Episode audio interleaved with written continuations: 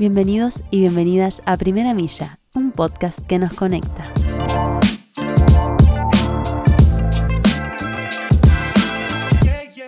En el capítulo de hoy hablaremos con Francisco del Río, CEO de Genia Foods.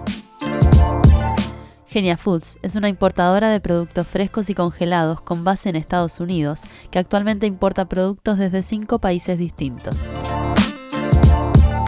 Genia Foods se destaca por su transparencia con sus clientes y sus proveedores.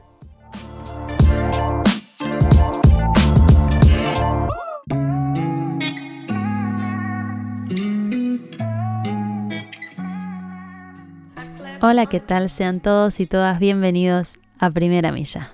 Hoy nos acompaña Francisco del Río, CEO de Genia Foods. Buen día, Francisco, ¿cómo estás? Bien, ¿y tú? Bien, muy bien, muchas gracias. A ti. Vamos a hablar de sobre Genia Foods, pero quiero comenzar con conocerte un poco a vos. Nada, como dijimos anteriormente, hoy en día te desempeñas como CEO de Genia Foods, pero quiero saber qué camino recorriste para llegar a, este presente.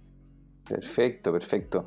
Sí, mira, ha sido un, ha sido un, camino re, un camino largo y súper, digamos, diverso y bonito. Así que, eh, mira, yo empecé, yo soy agrónomo profesión, yo soy chileno, eh, llevo cinco años en Estados Unidos y yo empecé mi carrera profesional saliendo de la universidad a los más o menos 24 años, 24, 25 años. Eh, armamos con un socio en Chile, con un amigo y socio, eh, una empresa importadora que se llama hoy en Chile Global Frozen. Y cómo, cómo llegamos, digamos, a, yo siendo agrónomo y también importando productos congelados, que Grow Frozen es una empresa que importa y distribuye hoy día alimentos congelados eh, a los restaurantes en Chile y a las casas, tiene e-commerce y, y, reparto al, canal Oreca de, de restaurantes en Chile. Eh, nosotros empezamos ese año importando eh, pescado congelado, sin piel, sin espina, a Chile desde Vietnam. Así empezamos. Ah, en Chile en esa época habían eh, toda todo el, pescado, los productos del mar de, que se, se vendían en los retails eh, eran de pesca local, entonces de, pesca estacionaria, entonces no había un supply, eh, un supply consistente durante el año, no se importaban productos en esa época. Entonces mi, socio estaba allá en Vietnam y me llama y me dice, oye, veo esta oportunidad, ¿por qué no probamos? yo tenía unos ahorros y con eso dije, ya, verdad si podemos vender un contenedor de ese producto, eh, podemos empezar a hacer algo. Y ahí empezamos. Esto fue el 2006, más o menos.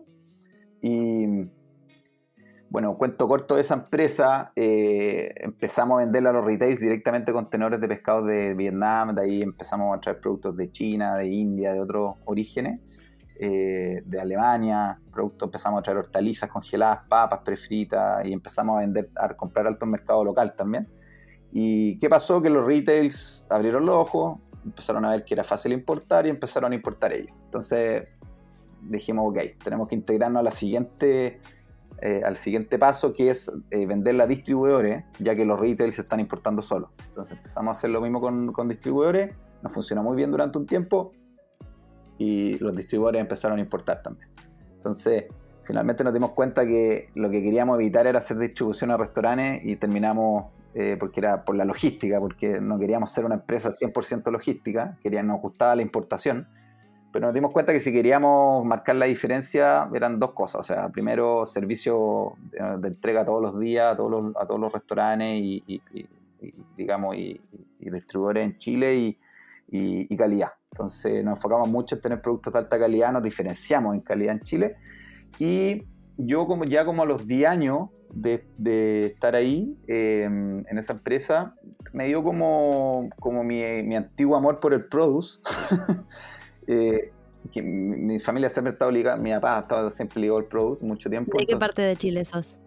Yo soy de, Santiago, pero crecí en Temuco, en el sur. En el sur de Chile, mi papá emprendió en el sur de Chile eh, con productor, productor de arándano y después de palta en la zona norte de Chile. Entonces, siempre he estado muy ligado al, tema del produce. entonces, como cuando llevaba 10 años, tenía ganas de salir de Chile un tiempo, quería hacer algo, salir, y, la mejor opción para hacer eso era estudiando. Me vine a Estados Unidos a hacer un máster en, management de un año a la costa este. Y dije, pucha, esa la, mi socio se quedó, que era, se veía toda la parte comercial de la empresa en Chile, se quedó a cargo de la empresa, se quedó como, como, como CEO de la empresa. Y yo me vine a Estados Unidos y más o menos a los nueve meses de estar acá, eh, me enteré de un proyecto que estaba haciendo mi familia acá en Estados Unidos de eh, importar y distribuir palta. Ya yo no estaba metido como ejecutivo en la empresa familiar, sino que siempre estuve en mi negocio. Y esta fue la oportunidad como de, explorar el tema del produce, más encima con mi familia, dije, buena oportunidad.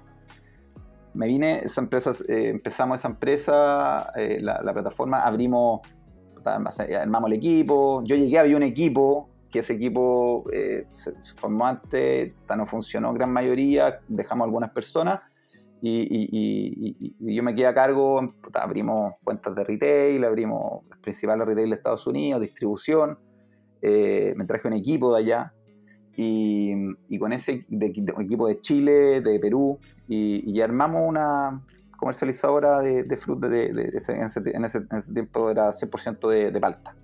Y yo la verdad que siempre tomé, vi ese negocio como una transición nomás, porque la verdad que siempre me ha gustado hacer mis cosas. Eh, y es así cuando a los casi tres años dejé un equipo armado de esa empresa y me vine y formamos Genia, con, con, dos con un, socio, eh, mi socio chileno, de, de la empresa de Chile, que vimos una, buena oportunidad para internacionalizar esa empresa. Entonces, ¿qué dijimos? Primero, voy a empezar con lo que sé hacer, que son las paltas, ¿no es cierto? Eh, la importación y distribución, y vamos a ir metiendo productos congelados después de los mismos proveedores que tenemos en todo el mundo, porque armamos una red de proveedores muy grande en, la empresa chilena. Hoy día, esa empresa en Chile es de los principales distribuidores e importadores de productos congelados y de todo el mundo. Entonces dijimos, puta, tenéis los contactos, yo conozco la operación en Estados Unidos, tenemos un equipo. La, idea de Genia, digamos, el foco de Genia es eh, poder distribuir, importar y distribuir tanto productos frescos como productos congelados en Estados Unidos, ¿ya?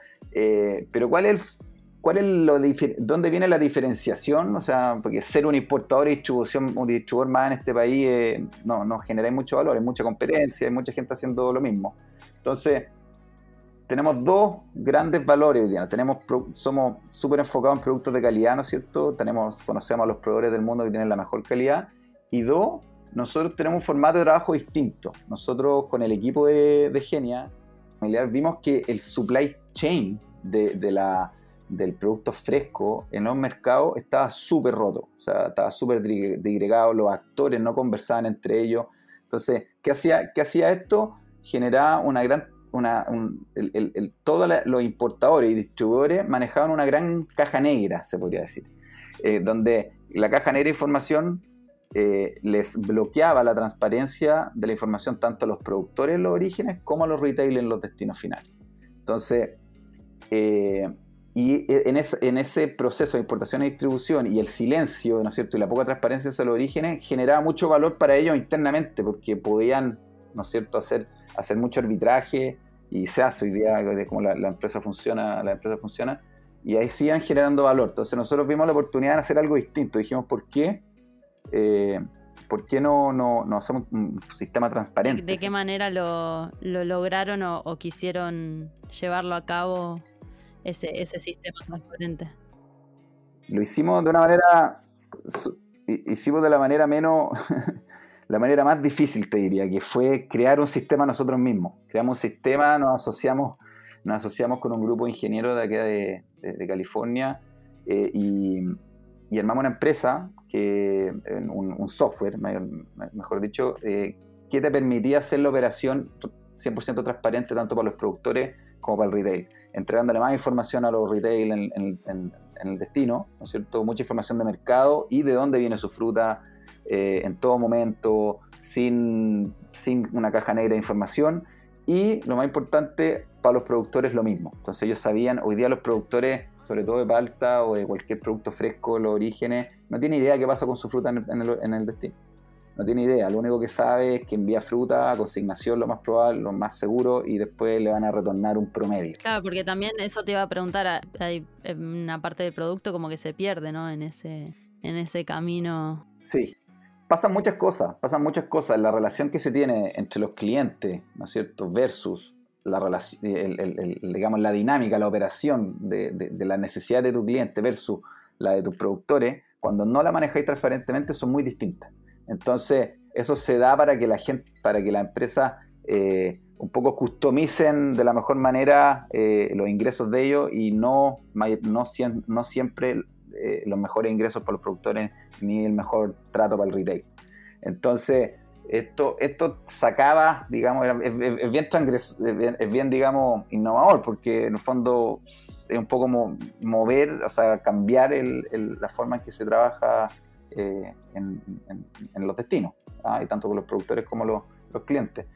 Entonces, con esta plataforma nos permitió, fue, fue parte integral de Genia. Esta plataforma la pescamos y la, metimos dentro de Genia y, aparte de ser como un RP para nosotros, que trabajamos toda la empresa en nuestro sistema, les da tanto transparencia a los productores como a los orígenes. ¿Decís que eso es, parte de la identidad de Genia? Sí, la transparencia, 100%. No, y ha sido bien recibido por eso. O sea, nosotros ya teníamos algunos contactos y bueno, habíamos ido tocando puertas. Eh, y la verdad que la única manera en que un retail o alguien va a abrir las puertas a alguien, en, alguien nuevo en el mercado, independientemente que nosotros ya teníamos un nombre, nos conocían un poco las personas, eh, eh, abrir la puerta a un, vendedor nuevo, un vendedor nuevo acá no es fácil. Entonces, esto, la propuesta de valor de la transparencia ha sido lo que, lo que ha generado muy, muy buena recepción, digamos. Estamos recién empezando, empezamos ya menos de un año, pero, pero hasta ahora ha sido muy bien recibido. Si tuvieras que definir a Genia en pocas palabras, ¿qué dirías? Genia Foods es una empresa eh, basada en tecnología, eh, de desarrollo nuestro, propietario nuestro, eh, que une, une orígenes o productores, ya sean exportadores o productores o productores exportadores, con el retail en los mercados finales. La idea no es solamente ser Estados Unidos, sino que también es Europa y Asia después, ¿no es cierto? Con full transparencia en el supply chain en la cadena logística. ¿En, cuántos países está presente Genia Foods? Hoy día estamos, estamos como orígenes en Perú, Chile, México eh, y como mercado de venta en Estados Unidos.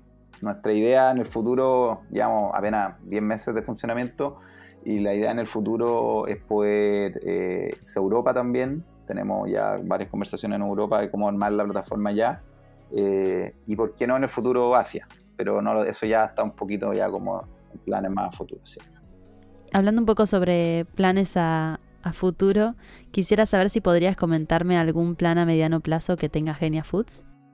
En un mediano plazo, bueno, lo, que te digo, o sea, uno eh, poder, poder llegar con, un, con, un, con una idea, con, un, con, con una disrupción, ¿no es cierto?, de, cómo se hace la, la, la operación en, en un mercado, es lento. O sea, te diría que el único down, el, único como el lado malo de esto, o, difícil, digamos, es que eh, tenéis que educar un poco a los clientes sobre lo que estáis haciendo y ellos te tienen que creer primero. Entonces, es un proceso que es el más lento, entonces va tomando, va costando un poco la, que, los retail te vayan abriendo las puertas.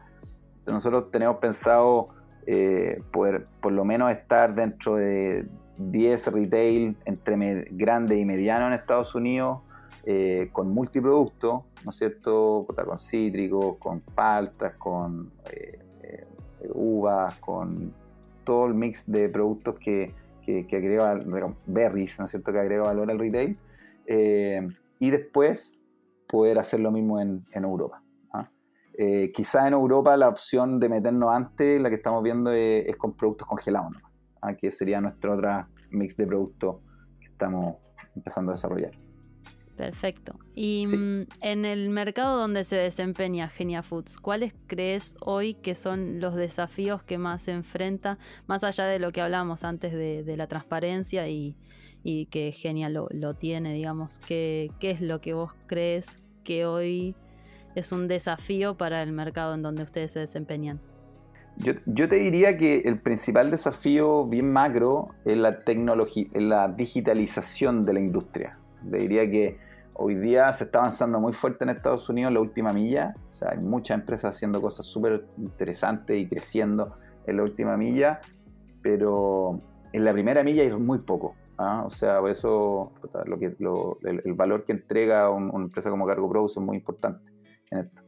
Eh, hay muy poco en la primera milla, en las producciones, en la, la conexión entre, entre la producción y, la, la, demanda, está muy fragmentada Entonces, mientras no se logre, digamos, eh, unificar, ¿no es cierto? Y que, al final sean los mismos eh, retail, los mismos clientes en Estados Unidos, los que generen, ¿no es cierto?, la demanda instantánea en los orígenes y eso se pueda ejecutar de una manera transparente, creo que siempre eh, van a haber muchas dificultades para poder crecer en los distintos eh, y, en las distintas áreas de, esta industria de productos frescos. Entonces es muy difícil de predecir, eh, es muy difícil de estimar rentabilidades, es muy difícil de hacer presupuesto y, te diría que, que, ese es el, para mí el principal desafío que porque la demanda de productos frescos y productos saludables no hay duda que va a seguir creciendo y sobre todo con, COVID, ¿no es cierto? Que, ha sido un gran, una gran, se adelantó todo muy rápido. O sea, el cierre de puertos, el tema logístico es una locura. O sea, hoy día productores en Chile, que conozco muy bien, eh, no tienen contenedores para poder, eh, no pueden llegar a, entonces están pagando sobreprecio, entonces estamos, terminan todos pagando mucho más y de repente por, por, por este mismo silencio que existe, porque al no estar conectado el supply hay muy, cada uno de los stakeholders de la cadena logística te puede decir cualquier cosa y tú tenés que creerla, porque no hay mucha información disponible. Entonces, eh, eh, son desafíos grandes. ¿ah? Y al final le pegan al le pegan al cliente final, porque al final la fruta, todo llega más caro. Claro.